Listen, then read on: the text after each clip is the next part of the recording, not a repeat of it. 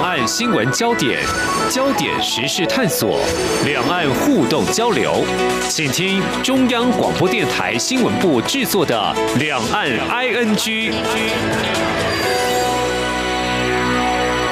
欢迎收听两岸 ING，我是宛如。在今天礼拜五的节目呢，跟大家来谈一个在这个星期当中非常非常受到瞩目关注的一个国际新闻事件。而这个事情是在二月一号，嗯，缅甸军事政变。而在这军事政变当中啊，遭到罢黜的缅甸国务资政翁山苏基，在二月三号的时候，终于遭到起诉。那大家都很好奇啊，他起诉的罪名到底是什么呢？他犯了什么罪啊？结果。我们看到媒体的报道是说，遭到起诉的罪名是违反进出口法，非法持有走私进口的通讯装备。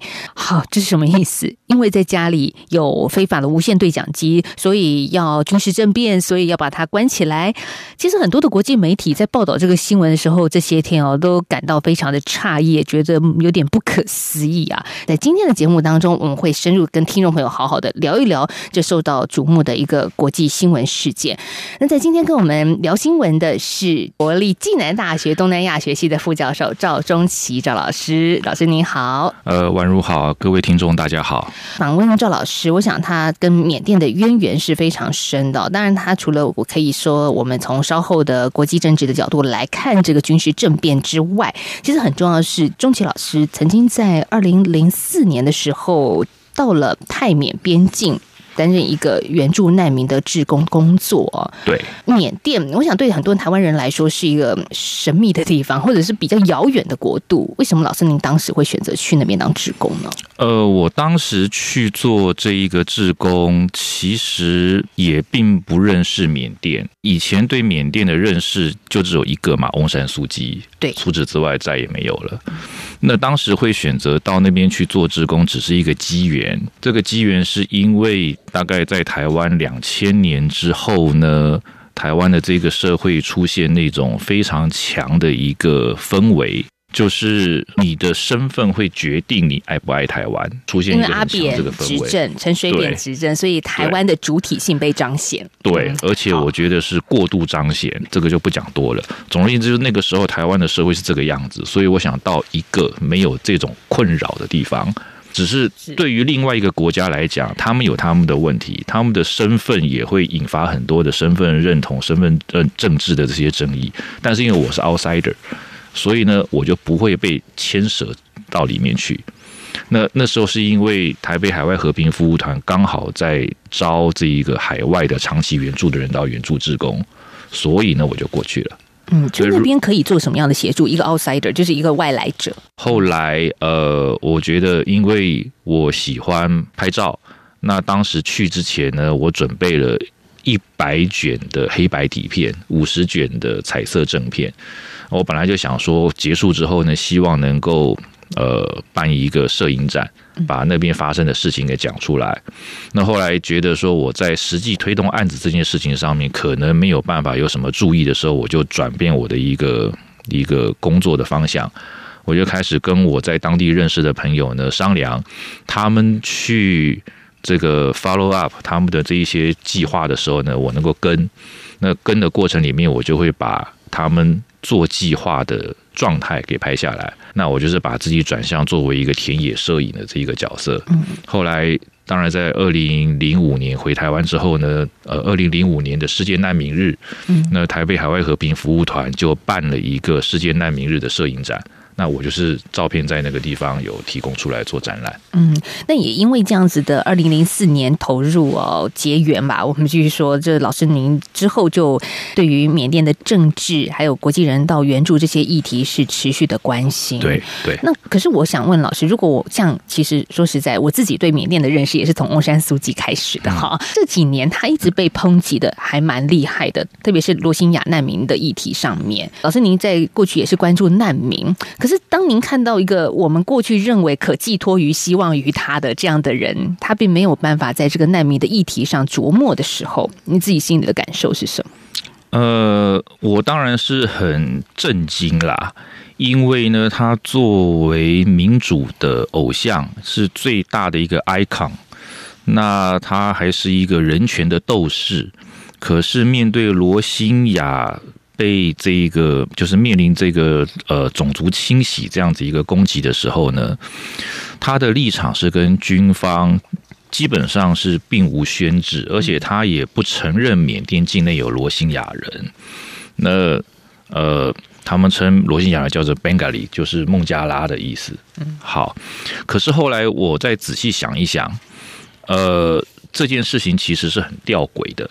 第一个呢，翁山苏姬他是国政顾问，那这个国政顾问的位置呢，其实本来没有写在宪法里面。嗯，他是新设的一个职位，所以呢，我们对翁山苏姬的期待越高，我们就是在鼓励一个宪法之外的位置。就你了解那个意思吗？可是他也是不得不之下而设定的位置，因为他不能当总统嘛。对，可是问题这就是一个吊诡，嗯，因为他是宪法之外的位置，嗯，所以你对他的期待越高，他已经是 one lady show，他已经集大权一身了，嗯，那你你你要求他做的越多的时候，你就是把更多的权力放到他身上，然后他又不受宪法节制，那这是一个很可怕的一件事情，就表示这个体制其实是一个很很有问题的体制。第二个呢是。缅甸的政局是这样子，呃，军方一直认为他们自己呢是这个国家的保卫者。从一九六二年尼温发生政变开始呢，军方就一直把自己当作是这个国家的保卫者。那他们之所以会最后呢做到还政于民，是因为在。这个一九九零年的大选之后呢，他们拘禁了大多数的这一个 NLD 的成员，但是呢，从一九九二年开始呢，进行所谓的民主路线。对他们开始重新要召开国民大会，重新制宪等等，一制宪就制宪了这个十年。但不管怎么样呢，到了二零零八年的宪法终于出现了。对，那他们其实是在实现他们这一个民主路线图，最后要还政于民的这个承诺。可是呢，他们把自己当做是这个国家的保卫者，因此呢，在宪法里面很清楚的就已经呃给军方一个特别的位置。上议院跟下议院，也就是民族院跟人民院呢，各要百分保留百分之二十五的席次给军方。那还包括各个省的议会也保留了百分之二十五的席次给军方。那国防部可以提名跟任命。虽然说事实上是由总统任命啦，但其实意思就是国防部提名并且任命，国防部、边境事务部还有内政部三个大部一定是由军方来担任，非军方的人是不能担任的。好，可是缅甸最重要的一个内部的事务其实就是民族冲突，那他的边境事务部。就是军方来，就是军方来掌控。那在这个状况之下的话呢，其实民主派人士能够着力的地方真的不多。再来呢，缅甸境内大部分都是佛教人士。那这一个国家呢，如果在过去几十年来被教导的、被这个教育的，就是认为我们国家没有罗兴亚人。那所谓的罗兴亚人是。非法的移民，所谓的罗兴亚人是英国殖民缅甸的时候呢，被输入进来的苦力的后代，他们抢夺我们缅甸人的土地。那这个缅甸人，我指的是当然包括若开人，抢夺我们缅甸人的土地。那长期以来被这样子教育的结果，翁山苏基上来，他要改变过去数十年来被教育的这样子一个意识，其实是很困难的。非常的困难，那你又要跟军方合作，那又不希望呢触怒军方，又要避免军方在发现这个国家有可能会陷入危机或者是陷入分解的时候呢，利用国家安全会议再来接掌这个政府，你不得不做这样子一个妥协。嗯，再来一件事情是，这是个很现实的问题，而且是很残忍的一个问题，我都不确定这个公开来讲到底适不适合。罗兴亚的难民，对于罗兴罗兴亚难民的出现，对于罗兴亚人来说，的确是一个反人道的一个一个一个事实。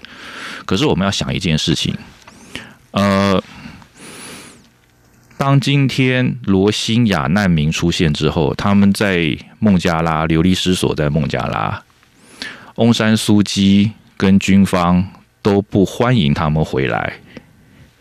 对于流离失所出去的这一批罗兴亚人，甚至可能包括现在仍然在若开邦的罗兴亚人，不见得是一个坏事。为什么不见得是一个坏事？因为很显然的是，我继续留在缅甸，我随时可能会面对军方的攻击。但是当我逃出去到了孟加拉之后呢？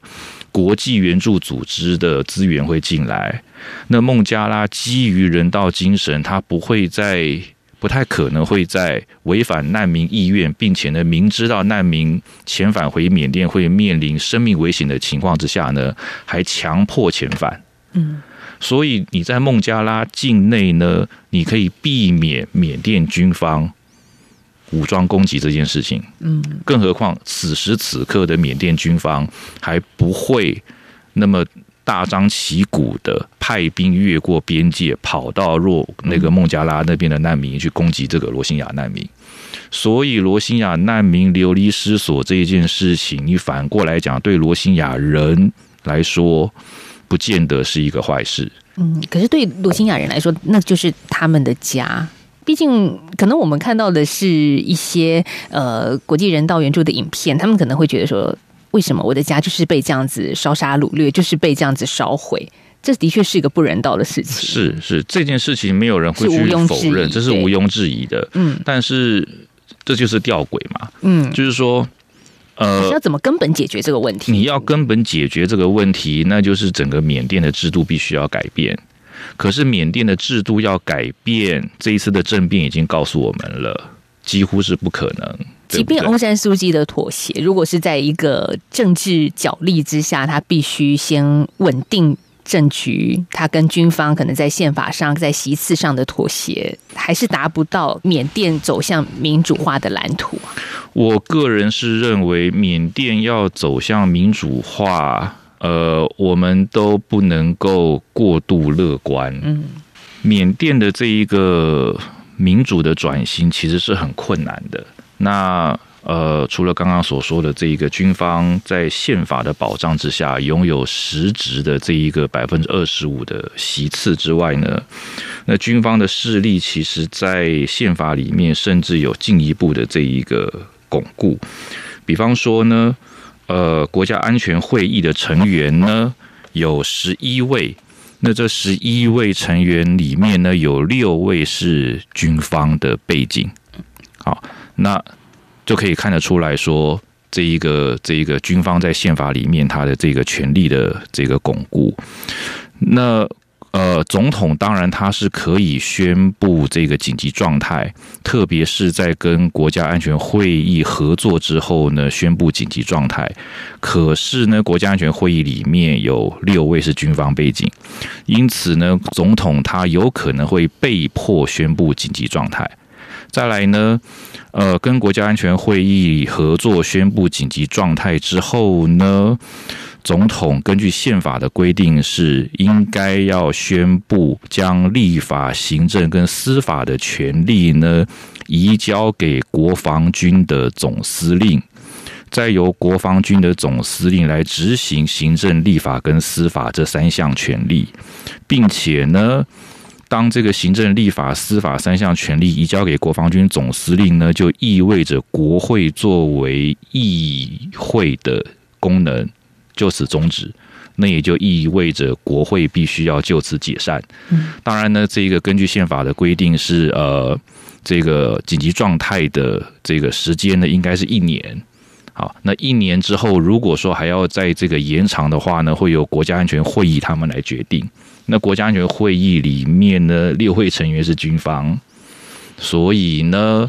未来这一个国家安全会议会不会延长紧急状态的时间？那基本上还是军方所说了算嘛？对，所以我们也看到军方，也就是在前几天也对外宣布，缅甸进入为期一年的紧急状态。对，但这个紧急状态维持多久不知道。对，所以我们可以感觉缅甸好像他的军方永远像是个太上皇哈，就是他可能已经有一个民主机制了，但是他的上头其实还有一个。这样子的组织凌驾于一切，因为老师刚刚也解释了，如果我们说是民主是用投票来产生的话，它的席次就已经过半了。对，那这是看起来是一个民主，是个投票，实际上对。不是，实际上不是。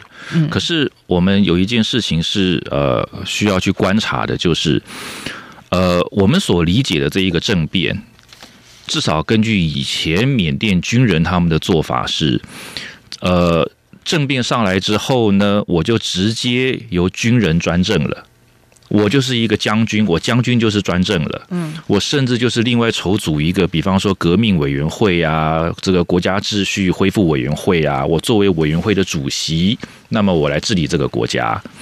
可是这一次军方在进行政变之后呢，煞有介事的找了一个代理总统。这个代理总统是原来他们的第一副总统，直接变成代理总统。哦，那这个。第一副总统当然本身是联邦巩固发展党的成员，那联邦巩固发展党以前就是军方所呃那些军方的将领或者是军官退伍下来筹组的一个类似文人的政党，基本上还是军方背景。可是他煞有介事的让第一副总统变成代理总统，那在宪法上面呢，他就会取得日后我们如果要延长什么什么紧急命令的时间呢？总统是我们的人，嗯，所以我们就说我们是依照宪法而定的，依照宪法来进行。他还是没有打破，还是没有民主的游戏规则，他还是没有打破，因为第一副总统也就是备位元首的概念嘛。对，再来呢，呃，紧急命令公布之后呢，其实国会就是功能停止，然后国会是要被解散。那到目前为止，我们没有看到国会是不是有解散的这样子一个消息，啊。那根据宪法上的规定，应该是国会解散之后呢，等到下一次的国会选举出来，那才会筹组一个新的政府。那这所有的一切，应该是在一年之内要要想办法进行。那我们接下来可以观察的就是国会是不是被解散了？他的说辞是选举舞弊嘛？所以呢，选举舞弊到底哪一些东西舞弊？那有选举舞弊的话呢？你在这一年，如果你要这个避免外界的疑虑，你要想办法在一年之内呢重新开启一个选举。那在一年之内呢顺利筹组一个新的政府，哪怕顺利筹组的新政府都是你联邦巩固发展党都没关系。依照这个宪法的规定，那就可以去观察接下来走向会不会是朝向这个方向来走。所以还在宪法的框架之内做这样子的政变，这是跟以往比较不一样的地方。嗯，但是我们看到像缅甸总统温敏还有翁山苏姬都被起诉了，但这个起诉的原因实在是让人觉得很傻眼哈。是呃，我们下个阶段再来谈哦，因为这样的起诉如果有前科，好，总统他也未来不能再担任总统了，翁山苏姬也不能再竞选了，这也是一招。我们下个阶段再来谈。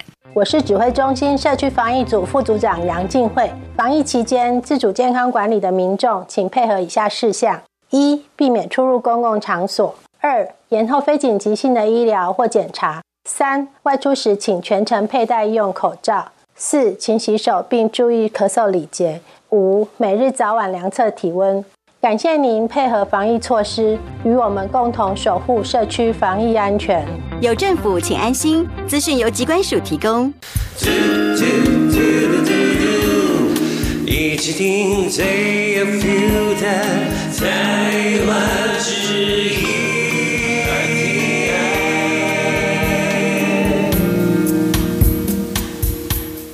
继续回到两岸 NG 节目，我们在今天访问到的是国立暨南大学东南亚学系的副教授赵忠奇老师。好，赵老师呢，其实在上阶段很详细的跟我们谈一下缅甸内部的宪法结构，然后军方是怎么玩的。那其实我们也看到。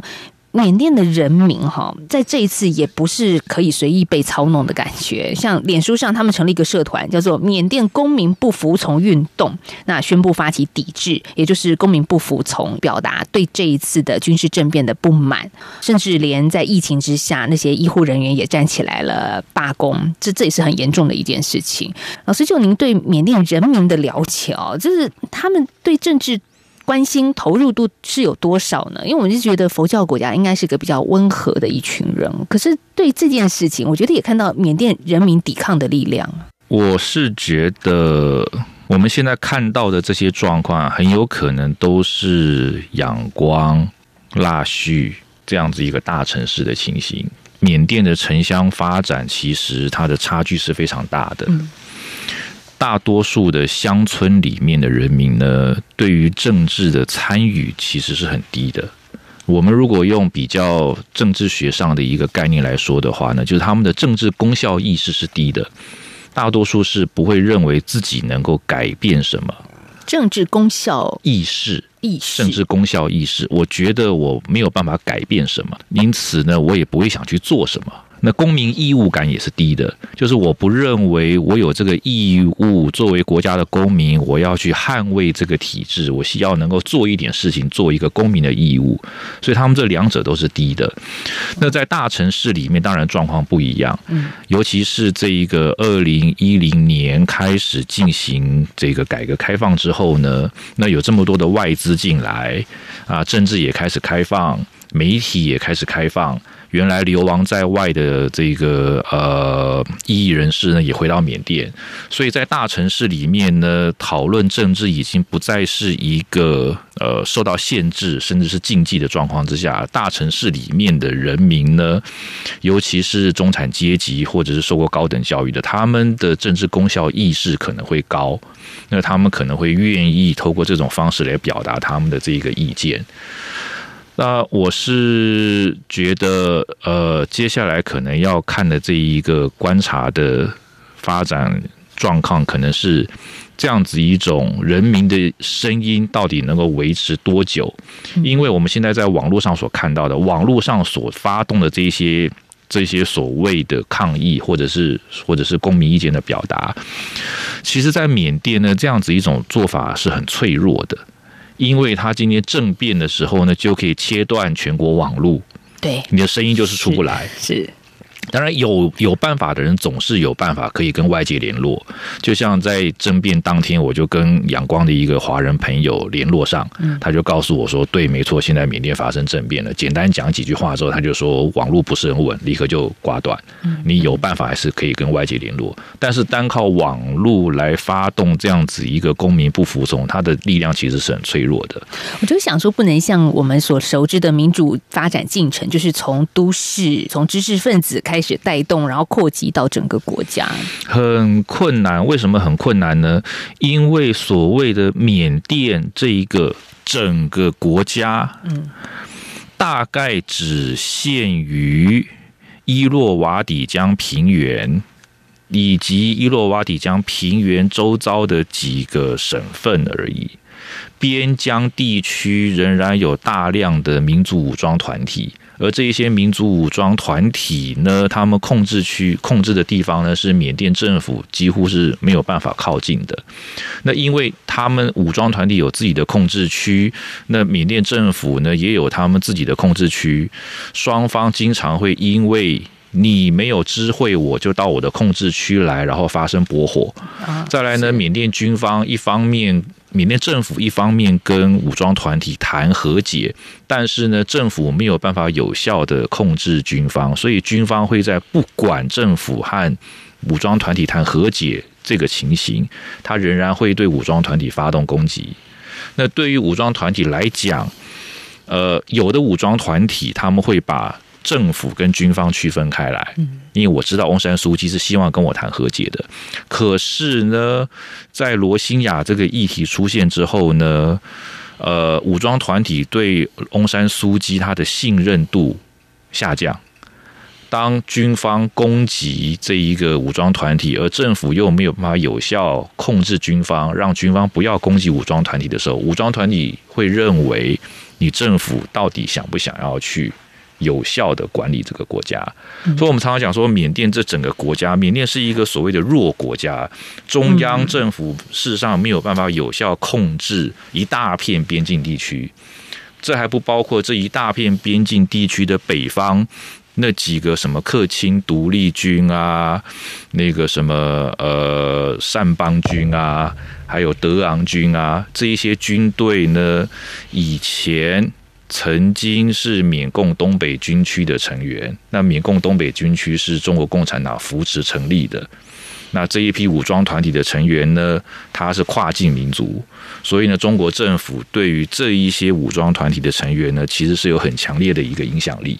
所以中国也介入了在中缅边境的一个政治势力跟军事势力。他们当然不会承认嘛。嗯，对呀、可是事实上，我们都知道，其实，在过去几年也看过缅甸曾经举行公民投票，然后也有两次的和平选举。你会觉得说，好像这个国家距离民主、对于和平、对于一个呃强国。好像比较迈进了一小小步好了，可是发现老师您这样子一分析，他要解决的事情非常的错综复杂，是没有错。很很难。我们单纯的从可能台湾的角度来看缅甸，对，因为多民族还有中缅的边界都是问题啊。是我们常常会从我们自己台湾民主化的过程来看，或者是西方国家会从一个呃理想上的一个民主政治应该怎么走这样子一个标准来看缅甸未来应该如何。嗯，可问题是。缅甸的状况就不同于台湾，也不同于西方，而且也不同于美国后门的那一些拉丁美洲国家。武装团体就是这么多，嗯，各自各吹各的好。对，那不管别的，就讲克伦邦境内好了，克伦邦境内就有三个武装团体，我知道的是三个武装团体。虽然说这三个武装团体都在最大的武装团体叫做克伦民族联盟，说它是我们这一个呃 umbrella organization，就是我们的那一个最大的这一个，我们是。追我们是追寻他，可是问题是这几个武装团体过去都有相互冲突的这个例子，嗯，历史上都是如此的。那在这个状况之下的话呢，呃，我们真的是没有办法用我们自己的角度来看缅甸，认为缅甸应该怎么走。事实上呢，曾经就有一个人学者他指出，呃，对缅甸来讲呢，民主从来就不是一个政治上的目的。嗯那他对我们来讲，民主是目的嘛，对不对？那它是什么？民主是一个手段，嗯，追求发展的手段。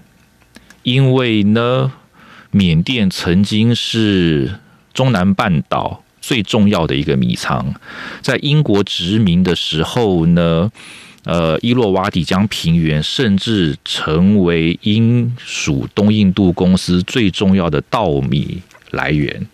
除了去因应这一个印度那边对于这个稻米的需求，还有一大批的稻米呢被送回英国去。嗯，所以你可以想象，其实，在英国殖民的时候呢，缅当时的缅甸缅王朝治下是非常富庶的。可是呢，一九六二年军事政变之后呢，开始执行所谓缅甸式的社会主义纲领。然后再加上后来军政府的很多的这一些措施，再加上军政府跟少数民族武装团体数十年的武装对抗，所以呢，缅甸呢，它变成是联合国最低度发展国家。那这一件事情呢，对于缅甸政府来讲，包括以前的军方也是一样，这个是一个很大的一个侮辱。对缅甸人民来讲，这也是一个很大的一个侮辱。所以呢，所谓的民主对他们而言，只是我做出民主的样子，那么就可以吸引很多的外资进来。我做出民主的样子，西方国家会解除对我的制裁，那么我就可以去发展，摆脱联合国最低度发展国家这一个污名。然后军方呢，透过这种方式，一旦他最低度发展国家污名摆脱了，他的骂名也可以嗯，最大程度解脱。所以，他其实是利用这种方式在追求他的发展。所以简单来说，民主就是对缅甸而言是一个招牌，是一个幌子，他希望能够带动的是后面的东西。呃，根据刚刚那一个学者的说法是，的确是如此。缅甸军政府政变之后，美国这一边也定调说，呃，在这件事情就是一个政变嘛，哈，未来也扬言要加以制裁。但是西方国家的这种制裁有用吗？这个时候先打住，因为节目时间也到了，先卖个关子。我们下礼拜一再请赵仲奇老师来到我们的两岸 ING 节目，因为还有很重要的地方，就是还没谈到的是中国在里面扮演什么样的角色。好，我们今天先谢谢赵老师，谢谢。谢谢宛如，谢谢各位听众。